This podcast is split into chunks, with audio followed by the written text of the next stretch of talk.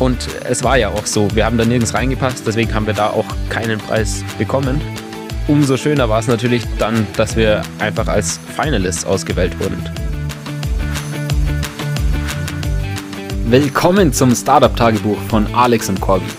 Wir warten nicht mehr länger auf die perfekte Startup-Idee, sondern begeben uns auf das Abenteuer, komplett ohne Idee ein eigenes Unternehmen zu gründen.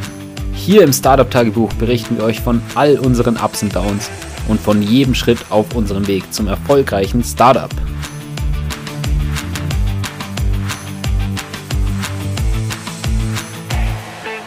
Hier sind wir wieder, diesmal auch mit den ersten Erfolgen, die wir zu verzeichnen haben. Hi Alex. Hi Covi. Wir haben jetzt unseren zweiten Blockchain-Hackathon beendet und muss man sagen, sogar sehr erfolgreich. Ja, genau. Wir wurden als einer der zwölf Finalisten ausgewählt, nochmal live unser Projekt vorzustellen und haben dafür natürlich auch entsprechendes Preisgeld tatsächlich gewonnen. Es sind einmal 1500 Dollar pro Person und noch 1000 Dollar extra Preis von Chainlink, weil wir deren Zufallsfunktion verwendet haben. Genau, also insgesamt 4000 Dollar, die wir da mit unserem Hackathon-Projekt gewonnen haben. Kam mir doch mega überraschend, aber wir haben uns natürlich voll gefreut. Es waren, glaube ich, zwischen 120 und 130 Submissions von Projekten. Das heißt, wir waren da unter den Top 10 Prozent. Und bei den Crypto Hackathon Preisgeldern ist es natürlich auch mega cool, dass dann man direkt irgendwie 4000 Dollar bekommt. Richtig. Also, ist schon lustig, weil wir hatten ja wie gesagt, e-, erst nur gedacht, wir haben eh nur vier von den neun Tagen irgendwie überhaupt Zeit, an diesem Projekt zu arbeiten. Haben dann zwar im Endeffekt mehr Zeit genutzt, weil ja ein anderes Ereignis ausgefallen ist. Nichtsdestotrotz hatten wir ja aber trotzdem erstmal angefangen mit einer sehr kleinen Idee, die man eben potenziell auch in diesen vier Tagen fertigstellen kann. An sich ging es in dem Hackathon ja um Social Media Plattformen in dezentralisiert weil es der Hauptsponsor war Lens Protocol. Die haben eben so ein Protokoll entwickelt, worauf man einfacher soziale Netzwerke bauen kann, indem man einfach nur deren API verwendet und dann nicht allzu viel mit der ganzen Blockchain interagieren muss. Wir haben da ein kleines Modul gemacht, das man möglichst für alle verschiedenen sozialen Netzwerke benutzen kann, die dieses Lens-Protokoll verwenden, nämlich ein Modul für Raffles oder Giveaways. Das heißt, in unserer ersten Version war es jetzt so, dass man ein Profil laden konnte, die Follower von dem Profil sehen konnte und random Geld an einen zufällig ausgewählten Follower senden konnte. Richtig, die Motivation dahinter war natürlich, dass im Moment bei den zentralen Social-Media-Plattformen es sehr schwer ist zu kontrollieren, wurden die Gewinner wirklich zufällig ausgewählt und wurden die Preise auch wirklich ausgezahlt. Da gibt es auch so viele Skandale von Giveaways, bei denen nie die Preise ausgezahlt wurden, aber unsere App speichert das Ganze alles auf der Blockchain ab. Das heißt, man hat wirklich Proof, dass die Preise auch ausgezahlt wurden. Genau, technisch funktioniert es ja auch so, dass erst das Geld gesendet wird an den Smart Contract und der das dann anschließend, nachdem dann erst der Gewinner feststeht, an den entsprechenden glücklichen Sieger ausbezahlt. Es war auf jeden Fall sehr überraschend, dass wir da gewonnen haben, weil wir ja überhaupt nicht darauf optimiert haben, irgendeinen Preis zu gewinnen. Auch als wir uns die Preise durchgelesen haben, es gibt extrem viele verschiedene Kategorien, was man mit dem Lens-Protokoll machen kann oder was die vorgeschlagen haben, in welchen Bereichen man dann entsprechend einen Sponsorpreis bekommen kann. Und es waren halt so viele Kategorien, aber wirklich in keine einzige Kategorie hat unser Projekt reingepasst. Also es gab sogar einzelne Module, allerdings waren die sehr spezifisch auf drei verschiedene Modularten, die das Lens-Protokoll irgendwie zur Verfügung stellt. So verschiedene Arten zu followen, verschiedene Arten Geld von Publications zu collecten.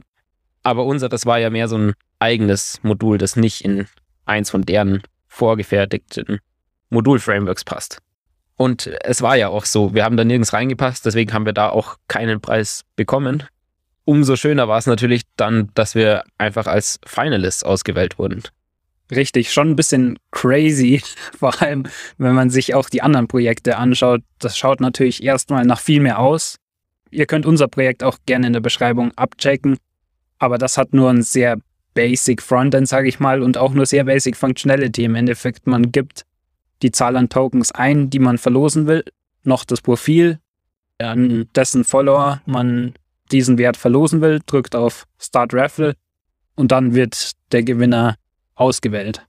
Genau, es ist wirklich nicht so viel dahinter. Und wenn man dann im Finale die Präsentationen von den anderen Projekten sieht, denkt man sich teilweise schon, wie das nur sein kann, dass wir irgendwie unter den Finalisten sind, weil das oftmals extrem, ja, in dem Sinne komplexe Projekte sind, dass sie einfach extrem viele Features drin haben. Also teilweise waren es echt Projekte, man hatte das Gefühl, die sind einmal durch die gesamte API durchgegangen von Lens Protocol und haben einfach jedes Feature irgendwie hinzugefügt in ihrer Social Media App. Aber man muss halt dazu sagen, die funktionieren halt alle so wie auch die aktuellen Web2 Social Media Apps. Da ist jetzt keine große Innovation dahinter. Es ist sehr viel Implementierungsachievement meistens, aber oft wenig großartig Neues. Und unser Modul war ja wirklich was, was sich sehr stark abgegrenzt hat von den ganzen anderen Projekten. Ja, genau. Wurde auch so von den Judges bewertet, dass halt eine sehr simple Idee ist, aber auch eine sehr wichtige, die doch auch einen großen Wert schafft. Wie gesagt, mit dieser Motivation, solche Giveaways wirklich fair zu gestalten. Und da hatten wir ja auch bei, dem, bei der ersten Präsentation, gibt es ja immer so ein kleines QA noch, wo zwei Judges Fragen stellen. Und die Fragen waren halt auch wieder total unnötig. Eine Frage war beispielsweise, ja, wieso denn jetzt ausgerechnet Lens-Protokoll. Was macht ein Lens-Protokoll besser? Warum wir das verwenden? Und der einzig richtige Grund ist natürlich, dass der Hackathon von Lens-Protokoll ist und wir deswegen eine App für Lens machen. Ja. Ähm, ich wäre auch völlig baff gewesen und hätte gar keine Antwort gehabt. Dir ist dann zum Glück noch ganz gut eingefallen.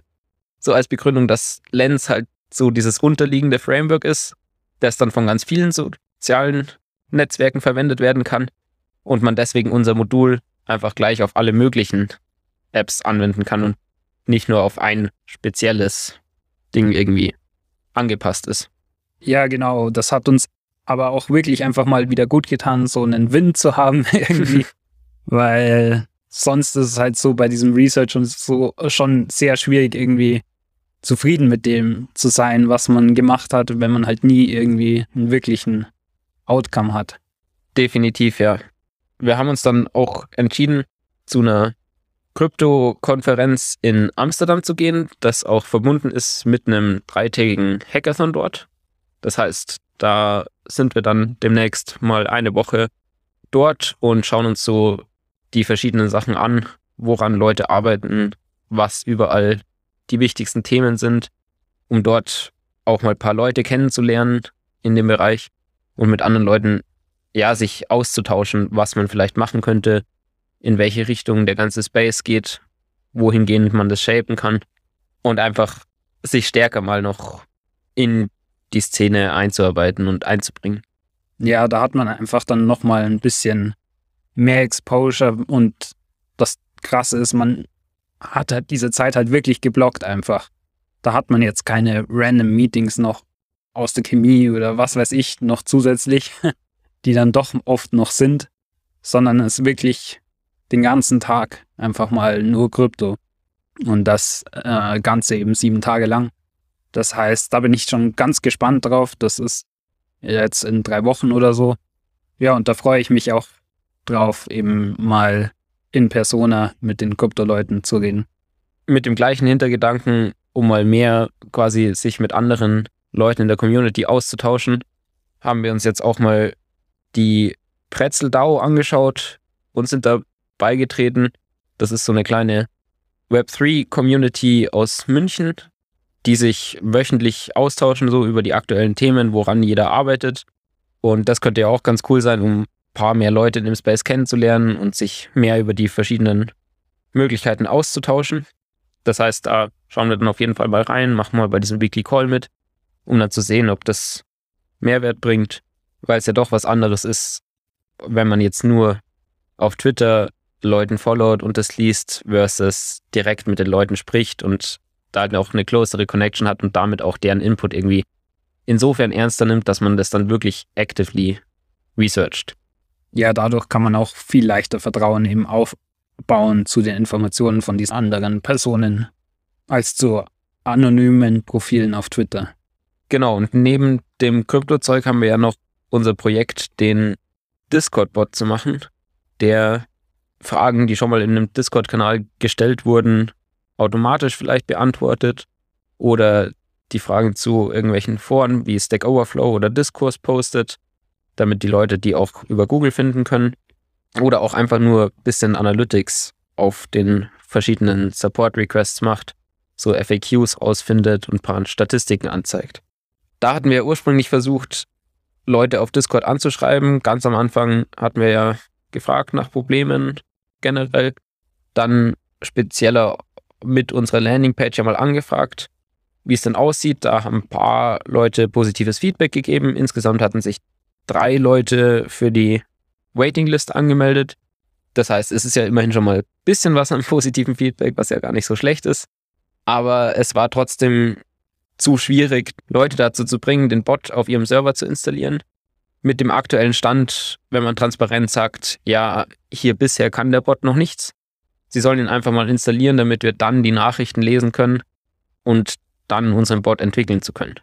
Weil das bringt ihnen ja erstmal noch keinen Mehrwert und es ist dann schwierig, diese Hürde überhaupt einzugehen, weil ein Bot will man ja auch nicht einfach random installieren, auch wenn der erstmal nur Read Access hat. Das heißt, wir haben uns da ein bisschen überlegt, zum einen könnten wir behaupten, er kann perfekt Repetitive Questions schon beantworten und dann bräuchte er natürlich aber auch Write Access. Das heißt, wir könnten das einfach behaupten, die Leute versuchen dazu zu bringen, das mit den Features dann zu installieren. Dann würden sie halt spätestens, sobald sie es installiert haben und ausprobieren, merken, dass es überhaupt noch gar nicht der Fall ist was wir dann auch nicht so krass machen wollten. Und vor allem ist die Hürde ja auch recht groß, den jetzt direkt mit Write Access zu installieren, ohne dass sie von irgendjemand anderem schon gehört haben, dass das ganz gut funktioniert. Deswegen haben wir die Landingpage auch ein bisschen umverändert, eben mehr Richtung diesen anderen Features, wofür wir jetzt keinen Write Access brauchen bei dem Bot. Also zum einen das Fragen und Antworten auch auf Stack Overflow gepostet werden, also online. Das heißt, dass jeder per Google diese Fragen finden kann. Und zum anderen eben das Extrahieren von FAQs, also den häufigsten Fragen mit Antworten. Genau, weil das ist auch was, was wir dann hoffentlich delivern können, auch wenn es noch nicht automatisiert funktioniert. Aktuell ist es ja schon so, sobald Sie den Bot installieren und dann das von uns requesten, können wir halt hoffentlich innerhalb von ein paar Tagen das entwickeln oder auch ein bisschen manuell zusammenstellen und ihnen dann zurückschicken, sodass das kein kompletter False Promise war. Ja, und das Tolle daran ist, da kann man schon mal einen Wert schaffen für diese Leute und dadurch eben auch Vertrauen aufbauen für sie. Das heißt, dass vielleicht dann, sobald man soweit ist, mit dem automatischen Antworten von Fragen innerhalb von Discord mit Hilfe des Bots dass dann auch wahrscheinlicher ist, dass sie dem Bot auch Schreibrechte geben. Genau. Und dann war ja noch das Problem, um den Bot überhaupt mal entwickeln zu können oder diese Logik dahinter, dass wir die Fragen clustern, müssten wir es ja erstmal haben, dass der Bot irgendwo installiert ist. Also weil irgendwie brauchen wir ja diese Daten von den verschiedenen Fragen und Antworten, also von dem ganzen Nachrichtenverlauf einfach. Und der erste Ansatz war ja, ja, wir versuchen Leute zu überzeugen, den reinzubringen und dann mit den Daten einfach mal zu arbeiten, da ein bisschen was zu labeln, was ist eine Frage, wann geht eine neue Diskussion los. Jetzt haben wir aber gemerkt, ja, wir können das auch einfach, wenn das nicht so einfach ist, Leute dazu zu bringen, den Bot zu installieren, können wir ja versuchen, selbst das zu extrahieren, weil man hat ja, sobald man im Server joint, Zugriff auf die öffentlichen Kanäle. Und das Exportieren hat dann auch ganz gut geklappt mit einer GitHub-Library, die man einfach lokal ausführen kann. Und da sind wir jetzt auch dabei, so anzufangen, die Logik vom Bot zu entwickeln, weil das wäre natürlich auch ein mega cooles Verkaufsargument, wenn wir ihnen direkt schon Ergebnisse schicken können. Also wir treten quasi dann dem Server bei, exportieren einmal deren Nachrichtenverläufe, lassen unseren Bot drüber laufen oder unseren Clustering-Algorithmus und schicken denen direkt dann schon die Ergebnisse. Ja, hier sind eure most Pressing Problems, irgendwie die Fragen haben die User am meisten. Das sollte vielleicht so euren FAQs dazu. Und das beeindruckt die Leute ja dann doch viel mehr, als wenn man einfach sagt, ja, hier ist ein Bot, der kann das, das, das. Richtig, das ist so ein bisschen unsere Einstiegstaktik im Moment. Was aber leider noch überhaupt nicht klar ist, ist so ein bisschen das Businessmodell und die Vision, weil einerseits Businessmodellmäßig so Discord-Bots, die haben oft zwar Premium-Funktionen, aber das ist halt trotzdem zu einem sehr geringen Preis, wie irgendwie 5 Euro pro Monat.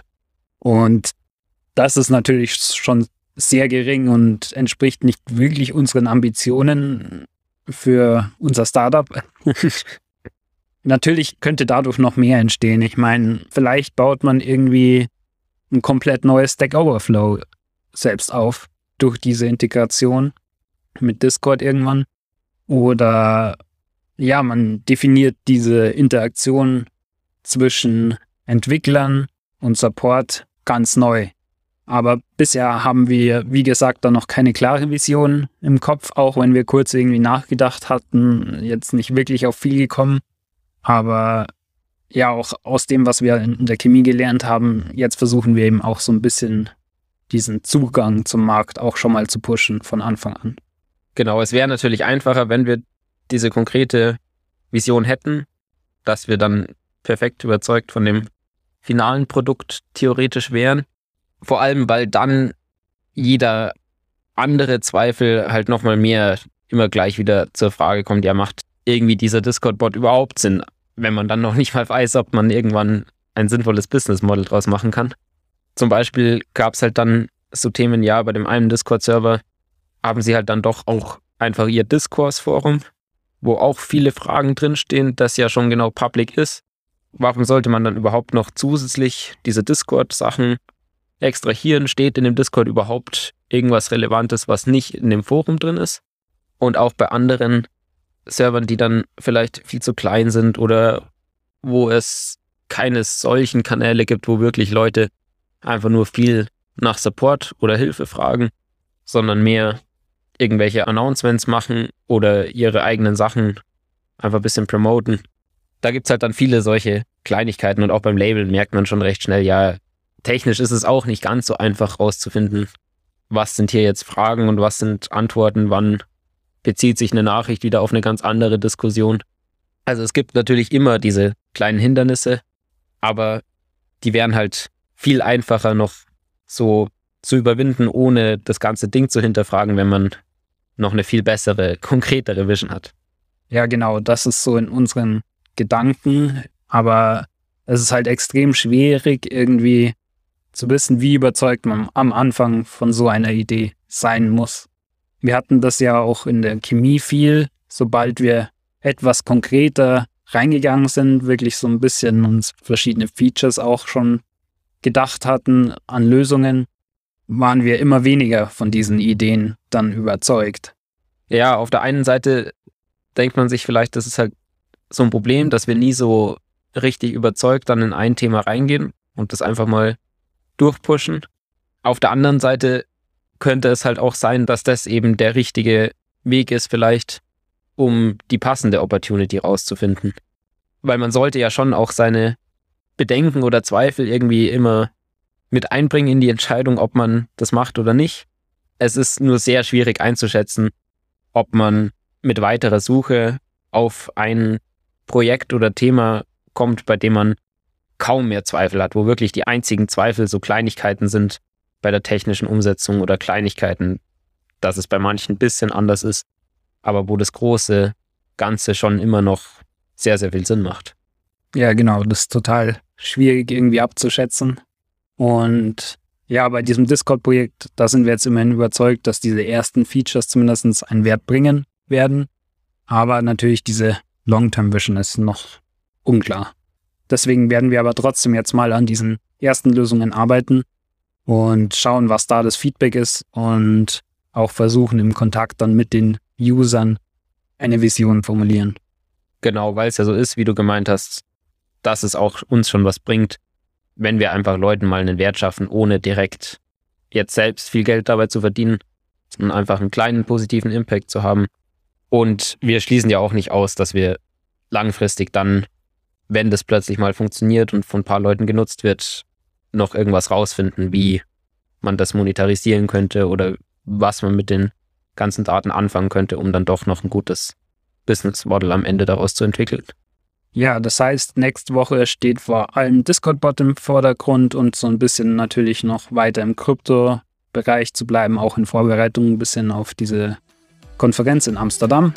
Und Updates gibt es dann wieder in der nächsten Folge. Bis dann. Ciao. Boom! Das war's mit dieser Woche vom Startup-Tagebuch von Alex und Corby.